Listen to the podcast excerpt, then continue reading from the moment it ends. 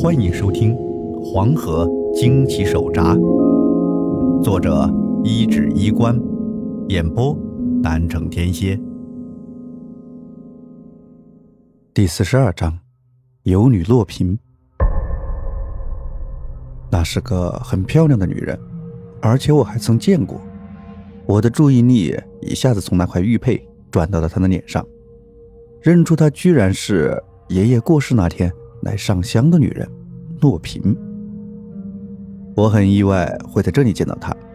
她穿的很宽松，就像披了件白色的衣袍似的，只用一条红色的丝带缠住腰身，引住很好的身段。我的眼睛有点直，就移开视线，没好意思多看。她倒是不在意，随便把手上的一本书放下，拿了拿自己的衣服，把那块玉佩塞回到衣领里，微笑着说。我们又见面了，小哥。呃，你好，没想到你还没走。他们是你的人。我定了定神，反手指了指外面，意思是那些在营地里走来走去的人。诺平表情平静的笑了下，他的笑容就挺礼貌的那种，说：“他们不是我的人，确切的说。”我们只是同事。嗯，你怎么会在这古庙底下？我没先回答他的问题。诺平上次的出现就带着某种目的性，这次更是显出他的来头不小。理性上，我不太想跟他有太多接触，因为这种人着眼的目标都不会太小。我想了想，把话先带到了李有忠和怪人身上，说：“，我我的那两个朋友。”你能不能先把他们放了？他们不会有危险，我们只是聊聊。罗平没有接我的话茬，指了指旁边的空位，示意我坐。我刚坐下没多久，有个扎小辫子的姑娘走过来，手上的纸杯子里泡着包茶，放下就走。我忍不住多看了她两眼，不但是因为她身材很好，一条短裤啊到膝盖那里。身上啊也是老电影里常见的解放绿衣，一般人可不会穿这个。我一时间有些怀疑他们不会是当兵的吧？这么看人家小姑娘，小心给你下种。罗平不知是真是假的说了一句，我一怔，问：“啥玩意儿？”她是瑶族的，你没听说过苗族、瑶族的姑娘漂亮？却是带刺。罗平轻笑了一声，笑容就很梦幻。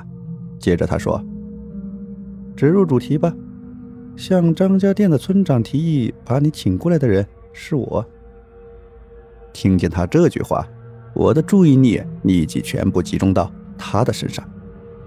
当时的心情比起生气、震惊来说，更多的是反而有些释然。你想啊。本来一直就挂心着是谁给我设了套、挖了坑，等我往里面跳。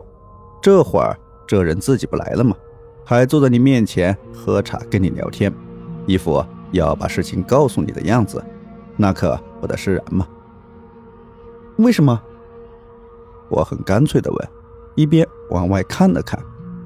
罗平好奇的问：“你看什么？看那个瑶族小姑娘？”不是，我看看是不是会发生什么意外。我半开玩笑的说：“一般故事里不都这么发展的吗？剧情推进到要揭谜底呢，然后蹦出个什么意外来打断发展。我想看看外面会不会节外生枝。”罗平那脸上头一次出现那种有些哭笑不得的神情，说：“你是写多了还是看多了吧？”现实中哪有那么多意外？这就是现实和故事的区别了。故事里总是给你带来点套路，可现实就那样。而且有些现实中发生的事是故事都不敢写，也写不出来的。比如那风水先生是被村里人吊死的。听到这话，尽管我事先已经知道了怪人给出的结论，也还是心中微微一颤。说实话，我只是个普通的平民，对于生死这种事，基本就是基于概念，和亲眼目睹、亲身经历完全是两回事。罗平说：“我们得到消息，听说这里出现经理，那个风水先生是我们找来的。本来也就是个术士，但没想到会把命丢在这里。你知道村里人怎么说的吗？水鬼杀人。”他说的倒挺轻松的，我感觉他说的很不屑，于是小心翼翼的说：“你你就没想着报警？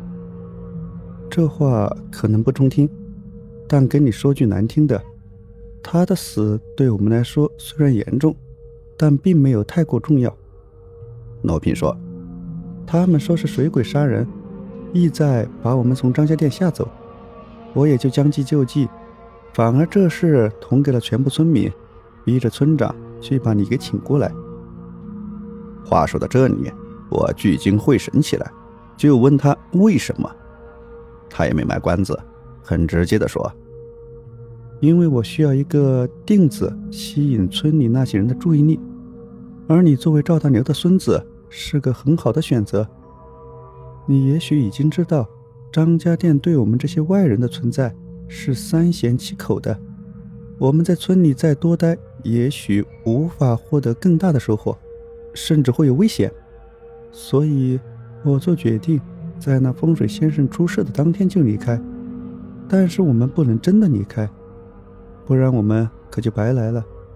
所以我拿了水里的七具尸体做了文章，说一定要把他们捞上来，否则张家店七天内就会遇到大难。听完诺平一口气说完这些，我是听明白了为什么他会提出让我来入局。其实就算不是我，换个别人也是一样的。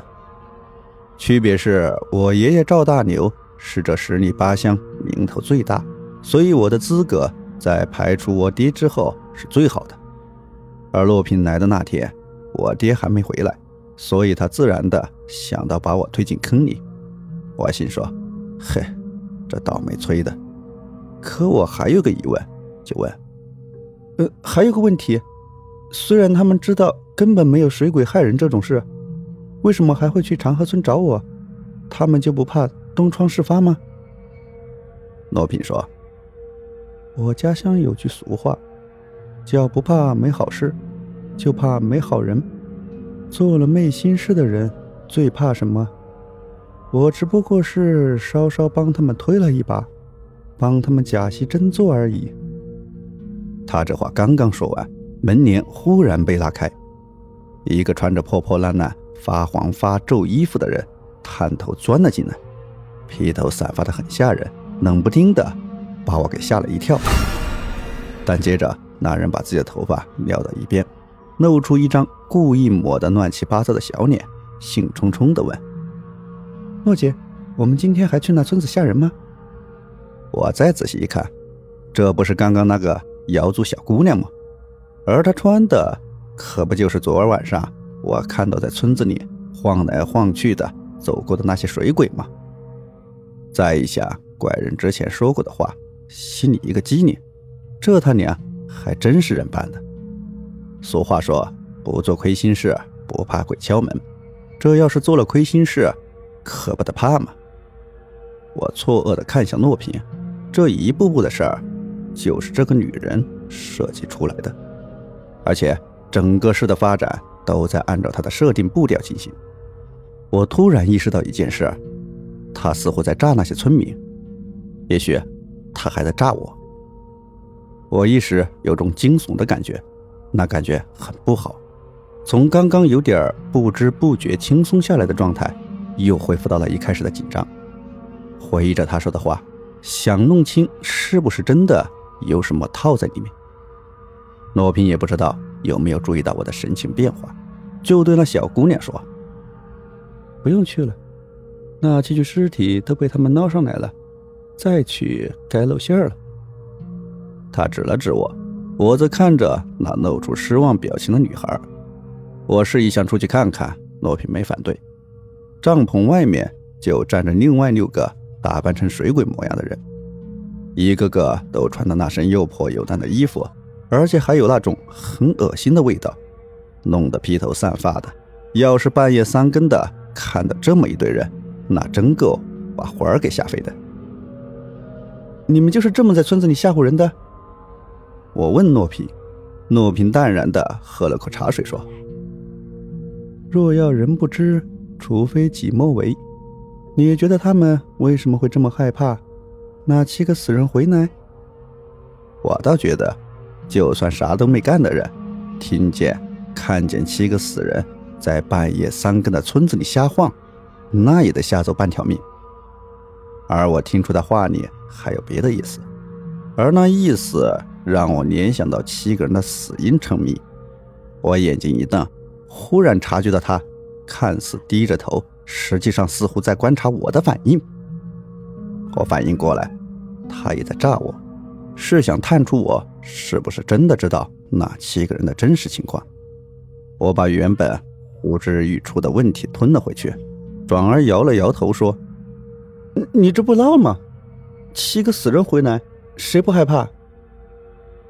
我这话似乎有些出乎了洛平的意料，他那双清澈且深邃的眼睛看着我，有些怀疑的问：“你真这么想？不然呢？”我反问。这下轮到我炸他了，我也想知道他是不是知道那七具尸体的死因，或者。他们溺尸水底的真相。然而，我得到的结果是失望的。他的眼神毫无波澜，简直就像那怪人似的，有些超然物外。他放下茶杯说：“鬼神灵异的事儿，确实是能让很多人本能的感到害怕。我也是利用了这一点，顺水推舟了一把而已。”说完这个，他让人去叫了一个叫阿甘的人。叫回来的正是那个身高一米九几、人高马大、一脸的横肉。老实说，看上去就很凶。诺平在他面前看上去就给我一种美女与野兽的错觉。有找到东西吗？诺平问。也没顾忌我就在场，我觉得这事儿我不该听，就想到外面避避。